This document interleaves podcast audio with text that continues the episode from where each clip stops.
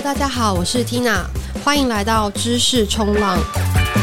我们每一集会邀请创业家、投资人或是不同产业的专家，用深入浅出的方式带大家一起了解科技新趋势。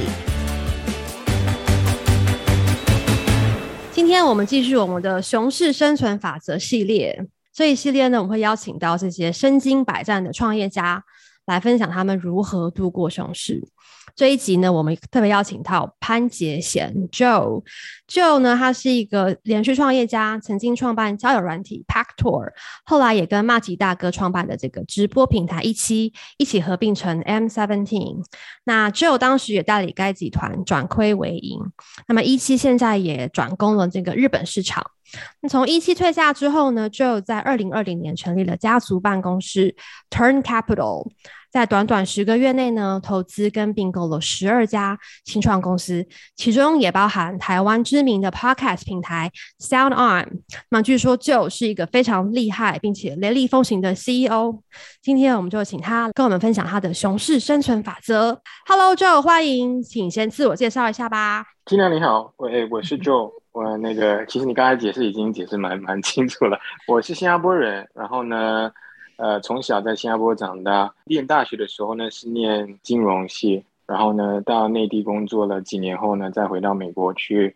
念我的那个 MBA。后面呢是因为就是一一段感情的那个失败，让我去创立了就是，嗯、呃，您刚刚提到的那个拍拖的一个交友平台，也也也也开始了就是上九到十年的那个创业的那个路程，对。Nice，那后来又最近又做了这个 Turn Capital，是这个 Family Office，可以介绍一下 Turn Capital 它的这个投资策略是什么吗？好像好像是投资蛮多，主要是娱乐媒体跟区块链这两大领域。对，其实我在二零年退下呃执行长位置位置接就是第一期直播的那个呃董事长的位置的时候呢。嗯主要的目的是为了要休息，要花多一点时间陪家人，因为在在就是上很多年了，就是没有好好的那个陪家人，然后呢有有两个小孩子，所以我其实也没有想要所谓的那个创立什呃那个 family office，还是说去投资任何东西，嗯、只是刚好就是在二零年的十月份，呃达盈三面跟 K 他们他们邀了就是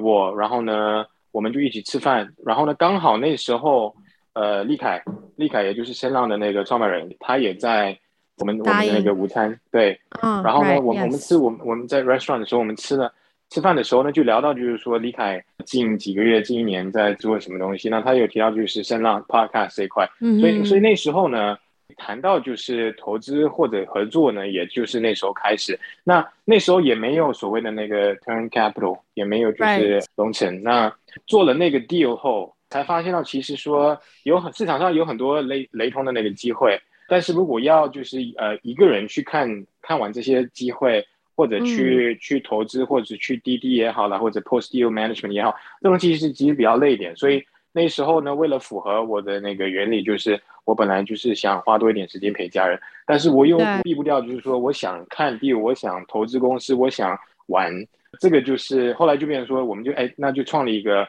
一个 office，那这个 office 里面的 team 呢，主要是在帮我一起，我们看 deal，、嗯、然后呢，怎么去做 deal。所以他的那个初衷为，就是因为喜欢跟不同的产业的公司有个互动投资的一个。关系创立的一个办公室。了解。那我很好奇哦，当时在这个你说第一次碰到立凯的这个饭局上面，他是怎么样形容这个 Sound On，或者他讲 Podcast 的时候，他讲什么打动你，让你哎可以不用陪小孩那么多，家人那么多，还是去又勾起你的创业魂，想再去回去做一下这个然后 startup 的 life。一直以来就是我我对就是娱乐，我对内容。我对各媒，我对创作者这块的那个 passion 是存在的。然后呢，呃，所以他刚刚他提到，就是说，呃，声浪是他用非常简单的方式帮我解释吧。因为那时候呢，我对整体 podcast 产业不了解，所以他有解释，就是说他们主要是在做 hosting。然后呢，声浪主要在做 hosting，然后呢，主要在提供免费的那个 hosting 服务给全部的那些创作者。然后呢，host。他们的内容后呢，再转达这些内容到就是不同的那个收音平台。当然说，声浪也有自己那个收音平台。那他就非常简单的解释了这个东西给我。我后后来其实他他也没有说的太深，那我只是后面呢去做了研究，嗯、去做了研究，到底这个这个 podcast 产业的那个产业链到底是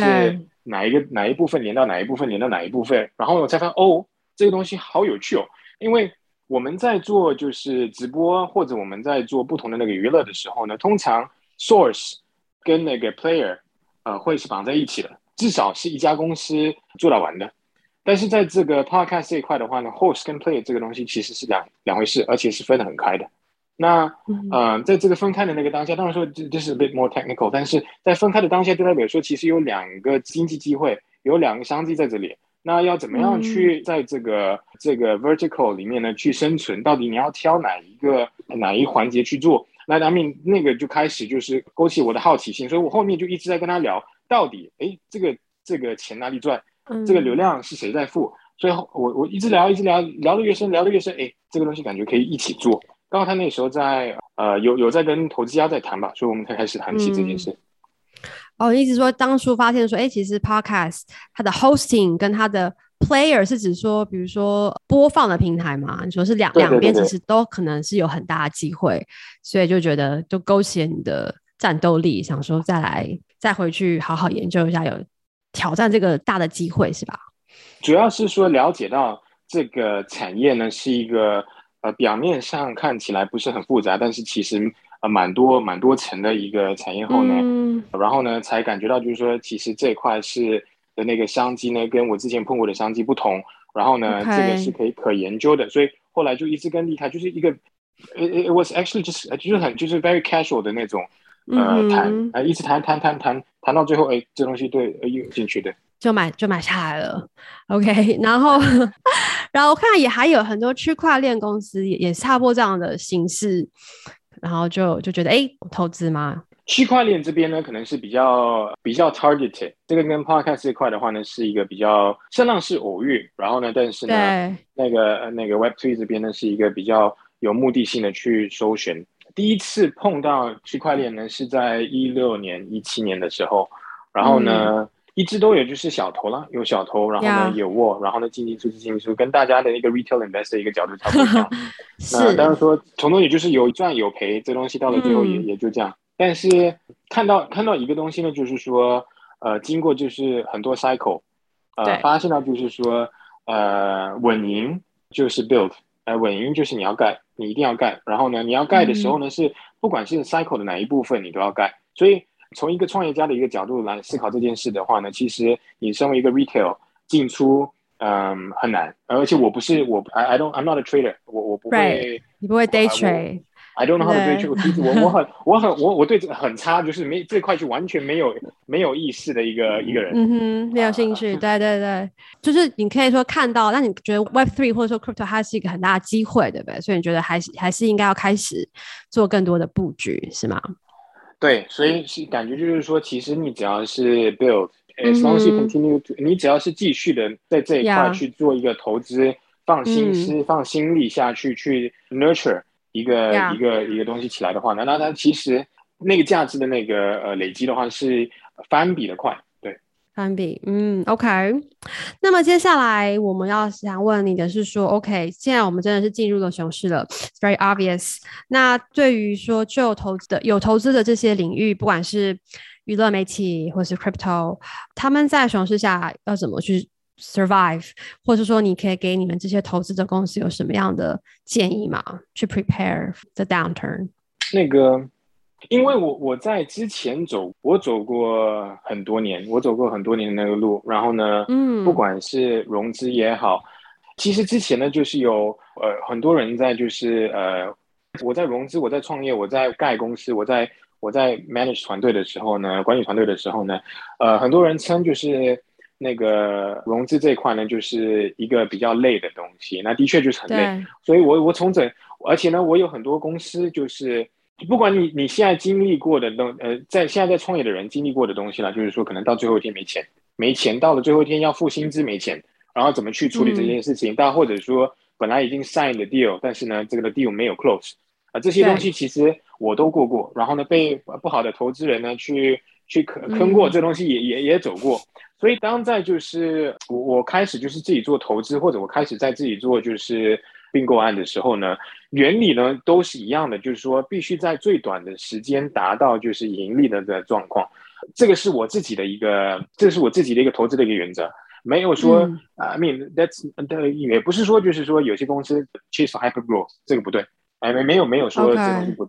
不对，只是说因为这个是自己的一个，或者、嗯、是自己的 balance sheet 自己的钱，那决定下来的那个策略就是说，每一家公司不管你是投哪一个公司，Web three 也好，非 Web three 也好，原则就是在三到六个月内必须就是转 cash flow positive。那所以刚刚提到就是说，哎，what advice can I give to 我们自己的那个 portfolio 公司，或者说是给就是其他在创业，在这个 bear market 里面创业的一个创业家，嗯、其实 of course，如果你是自己 cash flow positive，你是不会去感受到就是说是 bear market。Firstly because 你没有在融资，你没在融资，你就不会感觉到就是说，对哎，大家其实是缩水了，不会有这个这个担忧。这第一个东西，第二个东西当然说你没在融资，你公司足够的那个 cash flow。那如果你的那个呃 customer base 又是一个 broad broad base customer base。不是，就是说，呃，是去针对就是某一个族群。打个比方说吧，如果你现在是针对就是 luxury，那可能，嗯、呃，你可能会受到一丁点的那个影响，因为大家可能钱包缩缩紧一点。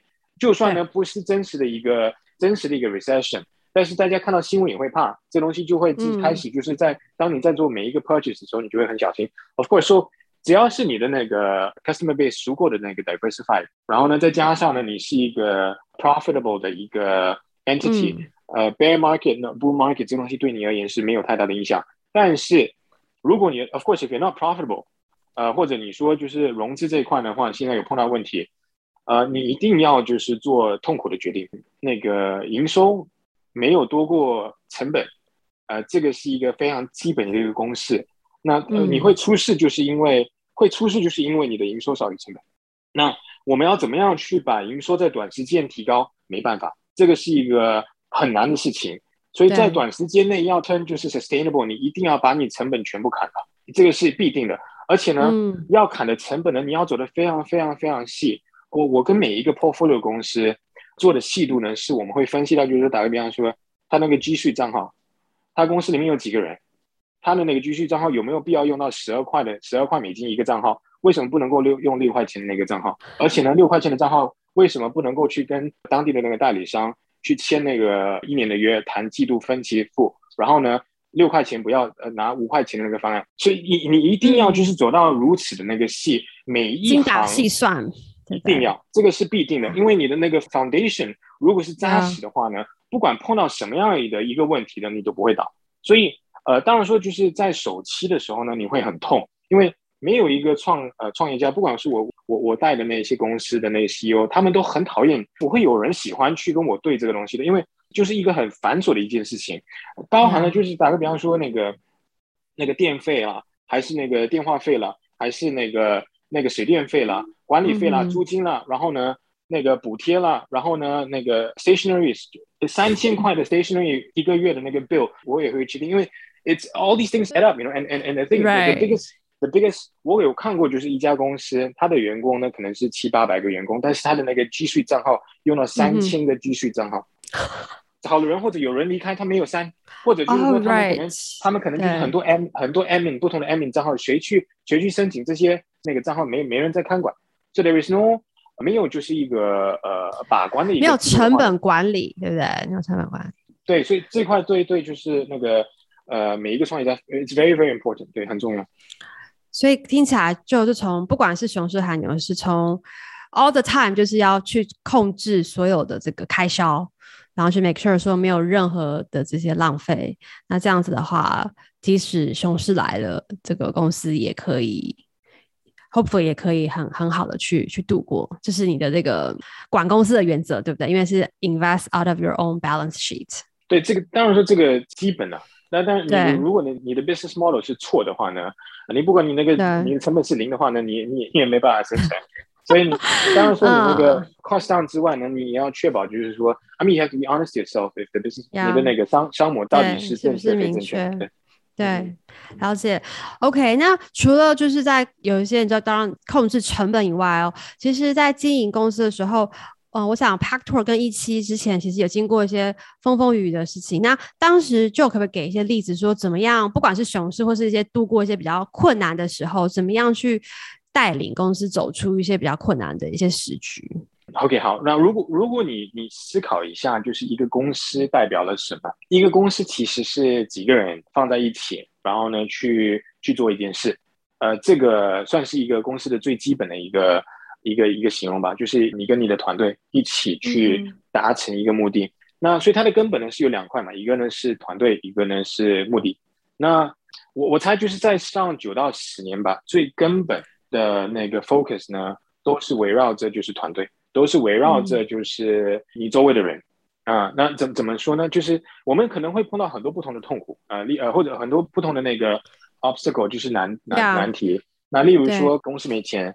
或者说公司亏损，呃，overly 亏损太多，然后呢，投资人不想继续投，或者说竞争非常强，竞争者过来抢地盘，或者说就是那个我们要达成的目的呢没达成，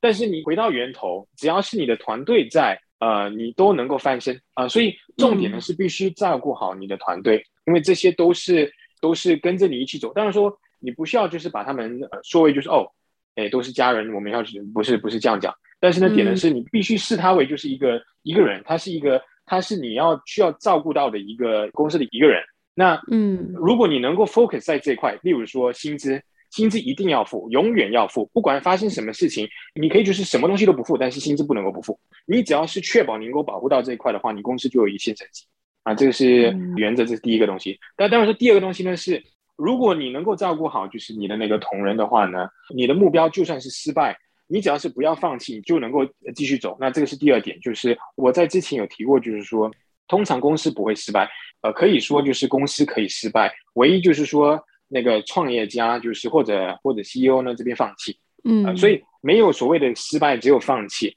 那只要是你有团队跟着你走，那你又不放弃，所以你这个东西就不会失败，因为你会继续找寻。这是第二个东西。第三个东西就是比较偏就是 technical 一点。P&L 其实不是最重要的东西，最重要的东西是现金流。那 cash flow 是最重要的东西。嗯、那呃，怎么样去 manage cash flow？当然说是另另外一个话题。嗯啊，我就例如说吧，也能够就是有些公司能够把他们的那个呃 payables 谈到就是可能九十天，但是它的 receivables 谈到三十天。嗯、其实这个东西就是六十天的 two month cycle 的那个 debt。你你就是其实是向你那个 supplier 去去融资。所以，cash flow management 也是一个非常非常重要的一点。很多时候呢，在上九到十年吧，呃，如果没有呃好好的利用到这个 cash flow management 这一块的话呢，我可能会打的那个筋斗打的会更多。这刚刚提到这这三三大块吧，可以简单的就是立为，就是我觉得说这三大块能够保护好的话呢，应该应该还好。对，我觉得提到一个很关键，我也同意，就是说很很多资深创业家或投资人都有提过。第二点就是说，公司不会倒，永远都是因为创办人对不对？他放弃了，就是或者他 lost the fire，哎，他就是没有不想做了。不然，其实像你讲，只要团队还在，总是有机会 turn around 的 the company。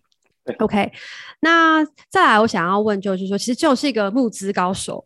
我记得我们第一次呃碰到的时候，当时其实你在帮 Paktor 募资，然后我记得当年其实你就募到了一个几千万美元这样的一个很大的一个金额哦，可不可以分享有什么样的募资技巧？尤其是现在可能熊市的时候，投资人的话语权是比较大的。那身为一个 founder，他怎么样帮自己找到一个谈判筹码？当然说，如果你等到就是那个 bear market 来来融的话呢，这个东西就是一个很累的事情啊。很像你在 你在在买卖吧，打个比方，你在买卖 NFT 吧，你在 bear market 想卖你的 NFT，这个东西是一个呃不卖不出去，卖不出去 哦，所以这个这个也是一个一样的逻辑啦。但是呢，嗯嗯呃，我在上创业至今，呃，我我总共融了融了大概有三个多亿美金，对，非常厉害。但是这这三个多亿美金呢，其实呃不像是其他的那个。可能就是很很大的那种创业家，他们融了就是一次就是融了三个亿美金，不是？嗯。那这边呢，三个亿美金呢，其实是融了很多很多轮，很多很多轮的那个，每一轮呢几千，每一轮几千，呃，加总起来的一个三亿美金。嗯、而且呢，我每一次融资的 outreach 的 hit rate 呢，都是差不多一样的，就是在一趴以内的或者以以下。就是说，你可能要 reach 一百个投资家。然后呢，你可能有呃十个投资家回复，然后呢，十个投资家回复里面的话呢，嗯、可能你可以约到就是可能四个投资家见个面，然后呢，两个投资家也 follow up，然后呢，一个或者半个投资家呢去跟投呃去投资，所以他的那个 hit rate 的那个 funnel 呢，跟 sales funnel 是一样的。那大家觉得说融资这东西的话呢，是哦要要靠什么东西，要靠什么东西？其实不是啊，就是一个 tenacity，就是你要持续的去，你要持续的去呃做，跟 sales funnel 一样，嗯、你要 prospect，你要找就是找投资家，然后呢联系，然后呢 improve your pitch，、嗯、然后呢 convert，这整个流程其实都是一样的。当然说，if you have a, a history，如果你的那个公司做的 track record，对不对？对，你有 track record，你的 conversion rate 肯定比较好。打个比方说，SK two 它的那个护肤品。那可能就是说它的 conversion 会比较好一点，或者 ARPU 值会比较高一点，啊，类类似一个一个概念，但是它的原理还是一样。所以呃，之前呢，就是有很多人呃，我在跟人家聊的时候呢，他们都会提到我作为就是一个像一个呃呃融资的一个 cockroach，cockroach 融资蟑螂吗？对，融资蟑螂就是因因为为什么呢？哎，蟑螂是最呃打不死，永远会再跑出来，打不死的。打不死的，对，它就是几万年都存在，恐龙世界也在 那种东西，就是它打不死，一直来。我我有、嗯、我有几个投资家呢，是就是我每一轮呢，我到现在我在融资的时候呢，和我在我帮我的那个 portfolio 公司融资的时候呢，我都会敲。但是你会看到，就是说我我从上九年，我拿他的邮件到现在，他可能回过我一两次，但是呢，就是没有没有真实跟我见过面，但是我还是会继续跟他联联系。啊、呃，这东西。呃，就是一个 Rolodex，那你只要是你不放弃的一天呢，他就有可能会回复你。当然说，或者有有更好的方式，就是透过就是 warm reach 的方式去、嗯、去联络人，不需要 cold reach，但是怎么呃，Never give up，对对对。Never give up！哇，这个非常励志的答案，因为我之前也也以为说，哇，就一定是非常厉害，就是 hit rate 一定是非常高，然后没想到你说你的 hit rate 也也，你刚刚的这个数字一百个里面可能一两个人投，我觉得这个其实因为其实很多很多 founder 他们是他们可能是不会去 outreach 到一百个人的，他们也许十个二十个就放弃了，就觉得哇，没人要投我，然后觉得自己特别差。可其实的确像你讲，很多时候他真的就是。就是要 cast a wide net，right？就是要继续，就是不要放弃，就是一不断的去问更多投资人，然后把 funnel 打开，然后 eventually 总有一天 会有人回你。所以我觉得这个能做到这样子的创业家其实也不多的，我觉得。所以其实这个 quality 还是非常非常厉害。嗯啊、呃，然后那再来呢？其实就不管他之前一期，或是 PackTour，或现在在 Turn，其实有很多并购的经验哦。那嗯、呃，其实，在熊市的时候，这个策略是不是也更好用？因为可能现在也许更多公司他们会出现 distress 或是做不下去的状况，所以熊市的时候是不是可以反而可以更积极的去考虑并购其他公司？如果一个公司他自己体质还不错的话，一定，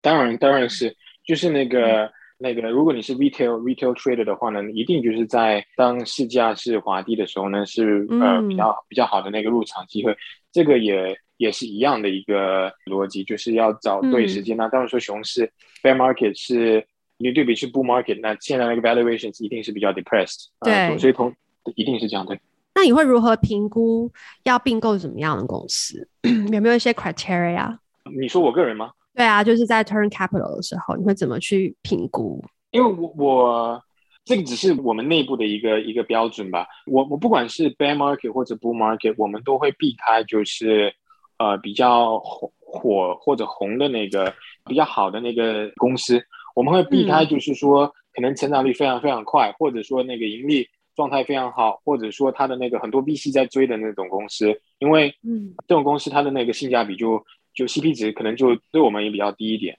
因为它的 valuation 可能就很高，呃，或者说就是你要 compete 的那个 terms，就是很很累。嗯，那我们比较通常、嗯、通常会看的呢，就是 VC 跟 PE 不会去看的公司，但是它本质是非常好的，它产业是非常好的，呃、嗯，而且呢，它的那个 path 我们看得到，我们看得到它怎么样去把它的那个商模做出来，或者说我们对这块的经验是足够的，我们可以就是比较比较容易的方式去把它带出来，那这个是。作为前提吧，所以两个，一个是 valuation，作为 very very sensitive，对，对 valuation 这块呢是非常 sensitive 的。另外一块呢是对它的那个产业产业别再加上 operational 状况。那我们可能比较跟其他其他呃同行不同的地方呢是，如果我们这边真实不能够在 operation 上面呢加任何的一个 value，就算是给我，我也不会拿，因为呃前提之下是我或者我的团队呢知道怎么样去帮助到创业家或者团队，呃能够把他那个项目做得更好。OK，所以是等于是不会去特别追一些可能 maybe overpriced 或是 too much hype 这样的公司，就是很很看重这个 CP 值或者是一个好的 value，但然后又可以看得到未来前景跟商业模式的公司。OK，那那从另外一方面讲，对于一些想要被并购的创业家。他在这个时候，他要该怎么去选择？是不是应该透过不管是被人家 acquire，或者是去跟人家合并，来当做自己一个继续生存下去的一个一个选项？你会给他们什么样的一个建议？如果你要被并购，或者你有想要卖公司，不要害羞，呃，这东西也没有说是不是一件坏事。很多人呢，他就会就是那个融资为前提，但是呢，他其实真是想，真是想找人卖，嗯，呃，但是这样的话，你就会其实限制住你真实的那个 TA。你要卖的话，你可以直接说你想把公司卖了。那你也可以就是，只要是你有很好的那个理由，为什么你要卖啊？打个比方说，你就是，而且呢，there's nothing to be shy about this。哎，打个比方说，你已经做了三年了，但是呢，口袋口袋里面没钱，你想掏一些现金出来，然后呢，Yeah. 这个没有不对啊，你要掏一些现金出来，然后呢，但是你你想继续做，你不想继续做，也可以就是直直白的说，因为嗯呃。Potential 的买家，他不会因为就是说这些原因而不看你这个公司，所以我其实碰到很多很多创业家，就是说他可能心里面我知道就是说他想卖，但是他就不敢说说出他想卖，呃导导致说其实中间浪费了很多时间。那这个是、嗯、这是一个，另外一个呢是 posturing，很多时候呢就是不要 posture on price。如果说打个比方说你今天说你的公司你想卖一千万美金，那对或者你你想卖多少？你反正你打个比方说你想卖一百块吧。你心里面想卖一百块，你知道说一百块是你的底，如果是九十九块，你就肯定不卖。但是一百块就有的话，你一定卖。很多时候人会说三百块、五百块，然后呢想考虑就是说，哎，我们可不可以啊慢慢的去跟你谈，从三百块慢慢谈到两百，谈到一百。这种 posturing 的话呢，对整体的那个交易的话是没有好处的，只有坏处。你可以直接真实有兴趣的那个买家的话呢，你直接跟他讲说这个东西是一百，那。可以买的话呢，一百块的话呢，我们就谈；没有一百块的话呢，这个东西真的没办法谈。那在这个前提之下的话呢，就变成说买家也会有，他也知道就是说，呃，你是一个实打实的一个人，那他能够付得起你这一百块的话呢，他就一定跟你谈，否则的话就不会浪费到你的时间。所以从这个角度去，呃，这角度去看的话呢，就是 state your intentions，你的那个目的要要非常非常清晰，再加上你的 expectations 也要非常清晰。我觉得说你能够做到这两块，你卖的那个几率会高很多。对，我觉得其实大部分的创业家，其实他们的确会觉得说，好像卖公司有点好像就等 equate to 失败了，就觉得好像我是不是没有成功，就会比较不好意思。然后，然后也没有经验该怎么卖，所以可能的确会浪费很多时间，或者是让失败成功率会比较低。但是你刚刚讲就说，哎，就是直说，然后价钱就是不要一开始去喊太高，对不对？就是一个很实在的价钱，这样就可以让这个交易快速完成。对，那个。我之前我我记得就是我在融资的时候，哎，我的那个融资的第一个老师呢，就是那个我第一个投资家，哎，刚刚刚也提到，就是说那个融资怎么样去增加你的那个胜算，其实你就要有好的投资家，你第一批投资家是好的话呢，你后面的路能走得比较顺一点。那个我我的第一个 institutional capital 来自于就是祥丰，祥丰那个 Vertex 对不对？对，然后呢，第一个就是 supporter 呢，就是 Kellogg 跟句号。就是在新加坡，他们那个、哦、很有名的，呃、对不对？很资深的 investor，对对对。对，那 Kellogg Kellogg 教过我一件事情，他有讲过，就是说很多创业家在融资的时候呢，他们会把他的那个估值喊得比较高一点，然后呢，慢慢再跟投资家谈同样的东西。这个不是一个，打个比方说，你现在说一百块，投资家进来不代表说你必，投资家开始跟你谈，不代表说你一定要卖一百块。你有了一百块的一个投资家有兴趣，你后面就有可能会有一百一十块、一百二十块的投资家有兴趣。但是如果你现在直接喊两百块，嗯、没人敢进门跟你聊的话呢，这东西就丑了。发、嗯、OK，好，这个我觉得还蛮有用的，因为我感觉你刚刚讲这两个，我好像都有听过、看过这样的 实际发生，所以的确。不应该这么做。那然后再来就是，可能并购之后，其实很多时候 M&A 它它要成功的关键，其实在后面是说，怎么样让不管是并购进来还是合并，让两家公司可以真的是磨合成功，或是一加一大于二。那就过去在一期的经验，我是不是可以分享说，可以做到这样子的这个成功磨合，或是 M&A 之后，这个关键会是什么？以及说，通常你买完一家公司之后，第一件事要做的是什么事情？嗯，这个其实就是最难的部分。买公司容易，管理公司难。其实就到现在了，我还是在学习当中，怎么样去成功的一个并购一家公司，然后呢，嗯、在并购的那个并购后呢，能够去第一呢稳住人心，你能够把那个心收下来。嗯第二东西，你能够同时稳住人心，又快速的去把它那个商模找到，又能够在短时间内把它那个成本控下来，这些其实是很难很难做的事情。我在就是呃，不管是拍拖也好，一期也好，我们在那时候呢，也时常就是可能一年会并一家公司或者并一两家公司。那那时候最碰到最大的东西痛点呢，也是怎么样去把那个团队 integrate 进来。那通常我们都会是先用就是。先用 fundamental 的那些 function，例如说财务部、人事部、嗯、营运部，这些就是有共同的部分的时候呢，我们会把它 merge 在一起。但是呢，BD 或者就是生意端的东西呢，我们会把它分开，就不要先 merge 在一起。因为大部分会觉得说，哎、嗯，我这个我把你这个 BD 跟我的 BD 呢放在一起，我们可以成效 BD times three，不是啊？你通常是你两个 BD 放在一起，那 BD 乘就是一半。那个一个状态，为什么？为什么他们会变一半？我很好奇。我们心里面所想的东西呢，呃，是非常完美的一个状况。但是人是人，为什么？Why why？我们人为什么特别？就因为我们人有私心。但是呢，那个你你把两个就是 BD 的那个团队放在一起的话呢，一定会出事。所以，因为如果说你是把 HR 或者 Finance 呃这些呢，就是它可能不会直接影响到就是你那个那个 Top Line。第三层对不对？啊，你 top 你不会影响，不会影响到 top line，你不会影响到你的生意的时候呢，放在就算出事啊、呃，你这个东西就是自己痛，自己倒霉，你你需要去处理。但是呢，如果你的那个把 BD 放在一起，或者把那个 business 呃部门他们放在一起的话呢，嗯、出事的话，你直接你公司 financial 出事了。